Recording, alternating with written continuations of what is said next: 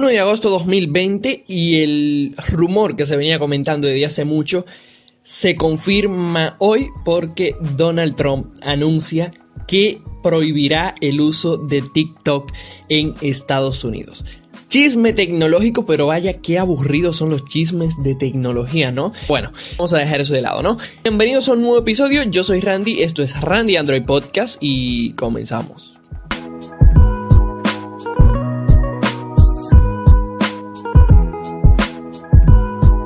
Comenzando el mes con todos los poderes, como llamaríamos, ¿no?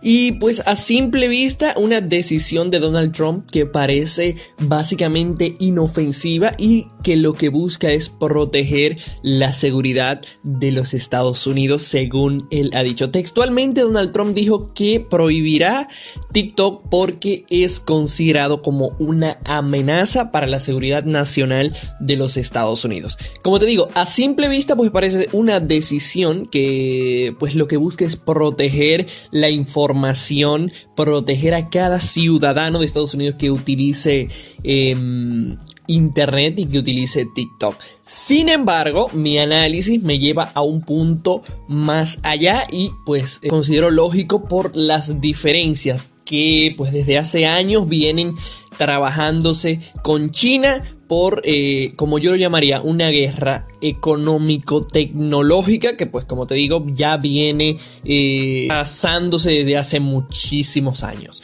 Eh, para refrescarte un poco la memoria, tienes que comprender que TikTok es es una aplicación china, pues tiene sus bases en China y que pues en un principio, a principios de 2018 pues fue fusionada con la popular aplicación Musically, el popular servicio Musically, que pues hacía algo similar. Fue comprada por ByteDance eh, a mediados del año 2016 y pues ya en 2018 se hizo la fusión entre otra aplicación que era muy popular en China eh, Musically, formando lo que hoy conocemos como TikTok para alcanzar lo que llamamos eh, un mercado más amplio.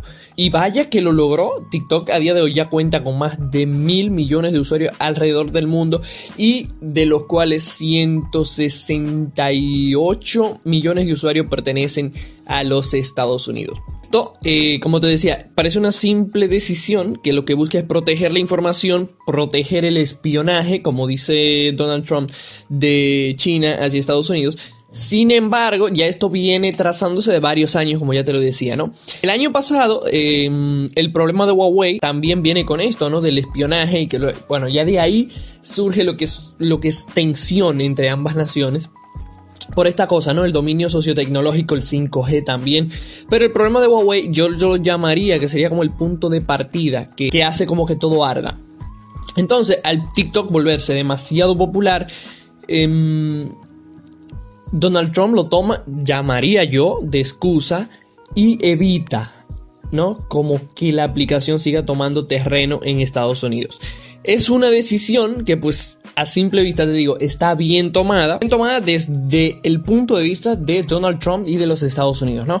Eh, y lo que hace es que toma esto de excusa, el espionaje, y pues decide prohibir el uso de TikTok en Estados Unidos, uno de los mayores mercados de dicha aplicación. Hasta ahora pues no he leído ninguna respuesta aparte de la gente de ByteDance y TikTok em, hacia Estados Unidos y Donald Trump, pero hay que ver realmente qué sucederá con la popular aplicación aplicación y qué alternativa van a buscar em, dichos usuarios, ¿no?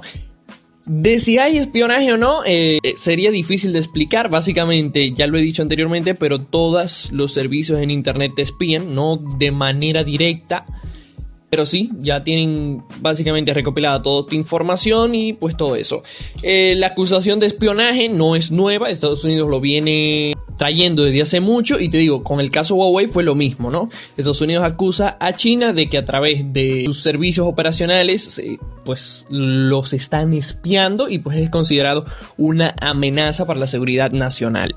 Puede que sí haya espionaje, como te lo repito, puede que no, Pero básicamente lo que Donald Trump hace es pues como trancarle la jugada a China en ese aspecto. Bueno, tu aplicación no se va a ejecutar en nuestro territorio. Eso sería básicamente eh, como yo lo vería. Si hay espionaje, pues sí lo hay. Igual los servicios norteamericanos pues también lo tienen, ¿no? Igual en Facebook, Twitter, eh, WhatsApp absolutamente todos tienen la misma cantidad de información y pues todos los servicios de una manera u otra te expían. Y repito, no lo veo yo como una razón contundente para tú decir, bueno, prohíbo que se utilice TikTok en Estados Unidos. Y mira que yo no soy el fan más grande de TikTok, realmente no es que le tengo mucho aprecio a dicho servicio, pero es lo que te digo, yo no considero que es una razón como para tú decir radicalmente prohíbo TikTok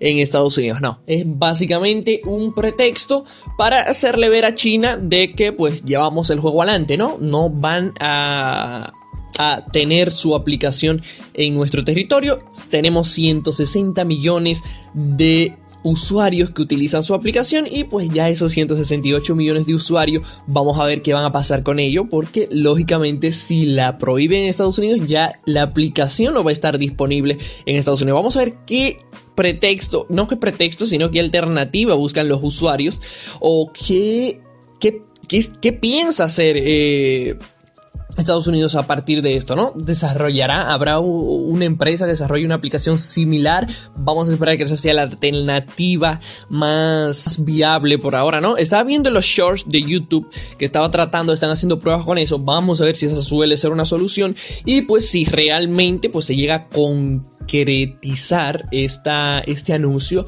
de Donald Trump de prohibir em, TikTok en Estados Unidos. Creo que sería como todo lo que tienes que saber en base a esto. Un podcast un poco corto, pero em, vamos a ver qué sucede. Pues nada, ya hasta aquí lo dejo. Te digo que puedes seguirme en todas mis redes sociales. Estoy en Instagram como Randy Android, YouTube y eh, Randy Android YT.